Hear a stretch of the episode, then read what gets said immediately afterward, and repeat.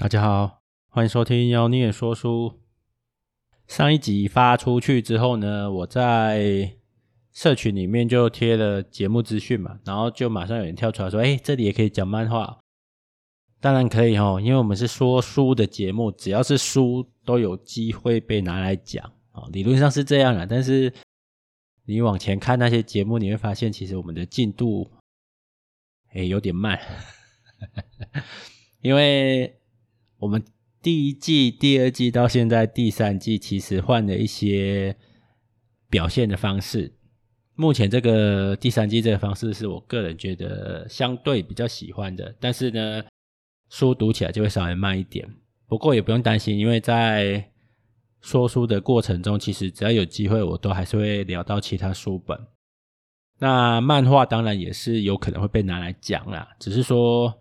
漫画通常是娱乐向居多嘛，我会特别提出来说的话呢，通常是某些点或者是某些观念，我觉得很值得一提的，我才会讲。像葬送的福利点，是因为他的对于长寿的诠释，我个人蛮有兴趣的，所以才会把它特别提出来讲一下。所以以后有机会会听，可能也会听到小说啦、漫画啦，各式各样的著作这样。好，那我们还是会来讲一下《被讨厌的勇气》。我要先聊一下这本书的创作背景。我当然不知道作者为什么写这个东西啦，我没有特别去研究。但是作者是日本人，我们可以从很多的日本创作里面，不管是连续剧啦、偶像剧啦。电影或者是小说，甚至是知名的文学，去理解到说日本人其实是一个蛮压抑的民族。那近几年他的偶像剧有一些主题是讲到准时上下班这件事情的。我们从很多的创作里面知道，他们的上班族，他们常常自嘲啊，算不算自嘲？反正就是会会讲自己是社畜，就是上班时间很长，然后呢，基本上生活呢都在公司里面居多。然后呢，下班可能还要陪上司去喝酒啦，就是做做人际关系这样。那近几年年轻人想法不一样了，就希望打破这样子的传统。从这一类的创作里面，我们可以发现日本人真的很压抑。那很压抑的情况下，就是常常会失去自我。所以呢，他们有一些创作，或者说有一些书本跟观念，会鼓励他们做自己。被讨厌的勇气，我想就是在这样子的背景之下催生出来的，因为他们的民族性的关系以群体为主嘛，那常常为了融入群体，然后呢失去自我这样。但是同样的一个观点，你如果把它摆到欧美，他们那边本来就民族性，诶，个人主义就很强烈，像这次的疫情，他们连戴口罩都唧唧歪歪的。然后甚至会觉得说戴口罩就是失去自由，吼，宁可宁可去死也不想要失去自由，这样不要戴口罩就对了，就不想戴口罩，不想配合，讲那么多理由。那如果让再让他们看到被讨厌的勇气，他们就可以拿这里面的论点说：你看我就是不怕被你讨厌，哦，我就是不想配合。所以你会发现说，同样一个观点，在不同的文化圈、不同的文化背景下，其实造成的反应是不同的。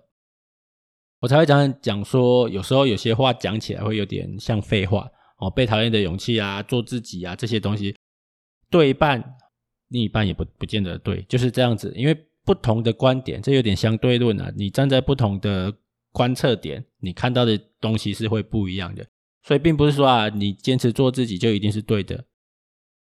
哦，在一个已经失去自我的文化里面，你鼓励他们做自己可能是对的，但是在一个已经自我意识过剩、个人主义已经深埋血液里面的文化来说，你再鼓励他做自己，就会就会疫情大爆大爆发，这样 跟现在台湾有点像。但是台湾其实守得还不错的，至少我们现在数字跟以前、跟之前别的国家比，还是漂亮很多哈。希望大家都能平安度过。好，那我们接下来就谈一下被讨厌的勇气，接下来的内容。好，他提到说，我们要学会分离课题，要知道这个课题到底是谁的。哦，如果是你自己的课题，你当然就专心的把它做好，担心也是应该的。哦，动脑去想着把怎么课怎么把课题做到最好，应该的。但是我们常常把这些心思放在别人的课题身上。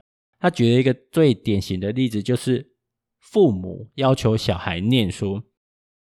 首先呢，我们先来讲怎么样去分辨课题是谁的。好，判断的方式很简单，你今天某件事情做不做，结果由谁来承担，那就表示这一个承担的人课题就是他的。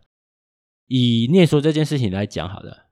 小朋友不念书，然后父母逼着他念书，请问小朋友不念书的结果是由谁来承担？哦，通常是小朋友自己承担。长大以后可能学历不好，找工作比较受限啊，或者是呃跟人家的谈吐啦、内容啊、语语言的组织能力啦、算术啊什么都会比较差一点。这是最后是由他自己来承担的，所以这是小孩子的课题。那书里面认为。父母不应该去干涉小孩子的问题，哦，这个跟我们的日常生活直觉上就有点不太一样的。他说，常常父母会觉得说，哎，我是为你着想，或者说我们常常在在希望别人做什么事情的时候，都会用这句话来来当一个开头啦，就是我们的想法，就是我是为你着想，你为什么不听我的？那我们可以把马牵到水边，但是不能强迫他喝水。所以很多时候我们发现一个问题的。你能做的其实是陪伴。阿德勒也认为，别人的课题你就不要给搞了哦，你不要那么鸡婆，那是他自己应该去承担的，不要想那么多，好让他自己去决定他要怎么做啊，结果他自己扛下来就对了。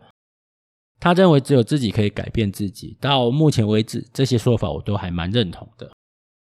那他也说到，父母常常会觉得孩子就是我人生的一切，所以呢，无时无刻的就在替孩子想。那最后呢，就失去了自我了。所以阿德勒认为，我们必须先分清楚客体是谁的。你不要一直为了别人的客体，哪怕这个客体的所有人就是你的孩子，好，或者是你的亲的，反正就是跟你很亲密的人，哪怕是这些很亲密的人，那他的客体就是他的客体，不是你的，你就不要去干涉。哦，这是阿德勒的看法。当然，理想上我们会这样想的，就是。以念书来说，小朋友如果愿意自动自发，当然很棒啊！我们大可以在旁边陪着他，鼓励他。然后呢，他如果遇到困难，我们帮他解决，当他的后盾，这当然是最理想的状态。但是现实是怎么样？现实是一般三十个学生里面，可能会主主动自动自发念书，可能不到十个，就是不到不到三成。那其他怎么办？真的就打死不定数的，你就照阿德勒讲，你就不要理他嘛。老师也不要理他嘛，父母也不要理他嘛。我想这跟我们的现实生活经验不符啦，因为身为一个教育者，会觉得说，你就算不去追求高等学历，至少你的基本教育，加减乘除也要会嘛，读书写字也要会嘛。这些东西，如果一个小孩子你没有逼他，有时候他还真的不去不去念诶。我们回想自己的。小学时光，如果可以选择的话，谁不想整天打电动？谁不想整天玩？我想这个大家都有一定的感受啦。就是没有人逼的话，可能真的要自动自发念书不是那么容易。所以我不认为可以一竿子的说啊，这是小孩子的课题，你就不要去逼他了。我觉得这个跟现实不太符合啦。那但是。但是课题的分离，我个人是还蛮喜欢这个想法的。所以你要去确定说这个东西做或不做，真的到底是最后谁扛责任？那这里其实有一个比较矛盾的，就是现实里面的纠缠纠结的点，就是对小朋友如果不念书，最后的责任当然由小朋友自己承担嘛。长大之后脑袋空空的，是他自己要负责啊，他能挑的职业就有限啊。问题是。常常你会发现，当你的家人不成才，甚至变成累赘，倒霉的是一家人哎。所以你要说后果只有他一个人承担吗？好像也不是这么一回事诶。常常是一家子一起承担诶。但你如果要分割清楚的话，照阿德勒的想法，我想应该就是那是他自己的问题，你就不要去帮他了。哦，他活不下去也是应该他他自己要承担的，只是真的能放下的，我想不多啦，不多。如果大家都能做到这一步的话，我想很多很多事情可能真的迎刃而解。像有一些精神障碍的啊，在台湾的观念里面，常常都不愿意送医嘛。那你如果已经能够分离的说啊，这是他自己的问题，也许就能狠下心来送医了。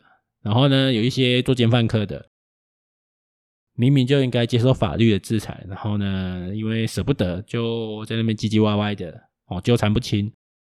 如果你能把这个课题分割清楚，知道说啊，这是他自己应该承担的，我想就会比较好一点哦，在做起事情来也会比较公正、开明一点。我想本质上把课题好好的分离是对的，是对的，只是要怎么去做，是否真的做得到，我觉得不是那么容易。而且法律有规定啊，你今天家里人有状况，他自己又承担不起的时候。其实是有，就是可能求偿顺位啦，负责任的顺位。像小孩子出状况了，你父母就是要承担嘛。所以不是说啊，这是他自己有问题，跟我没关系，这样一句话就算了。我想现实中你还是要去考虑一下，是不是真的跟自己没关系啊？那讲到自我这个东西，我就大概再提一下。有阵子很多朋友啦或客人会在吧台跟我聊天，然后。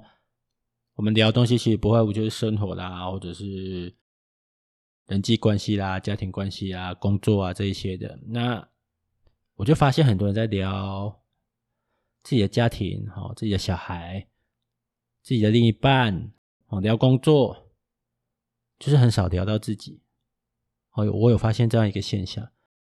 所以，就像我刚刚讲的，哈，书上讲的，他说很多人在有了孩子之后。就会觉得孩子是人生的一切，那最后呢，失去了自我。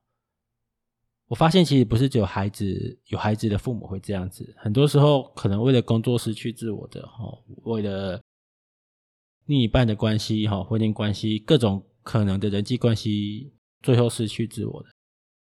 那我都会建议说，其实每个人应该都要有一些可以自己完成的兴趣。就是说你自己一个人做，你可以自己决定要不要做，然后呢，去进行了之后呢，你也可以自己从中获得快乐。每个人都需要这样子的兴趣，像我自己有阵子就很喜欢一个人骑车旅行，或者是一个人到附近的郊山爬爬小百岳，那都是我自己就可以决定我要不要出发哈。简单的带点装备，然后只要天气许可，我一个人就可以过得快快乐乐的。我可以从里面获得一些快乐啦，或者是从人际关系里面的解放。每个人都应该有这样子的活动，所以像我自己，除了爬爬山、骑车旅行之外，有些人可能会从烹饪啊，或者是念书也是啦，念书念书也是你自己决定就可以了。每个人都应该要有这样子的这样子的兴趣，然后这个兴趣是可以让你去重新审视自我的。而不是整天把自己绑在各种不同的复杂的人际关系里面，我觉得这这对每个人去维护自我这件事情是蛮重要的，给大家参考一下啦。那今天的节目呢，我们就先谈到这边，好，谢谢大家。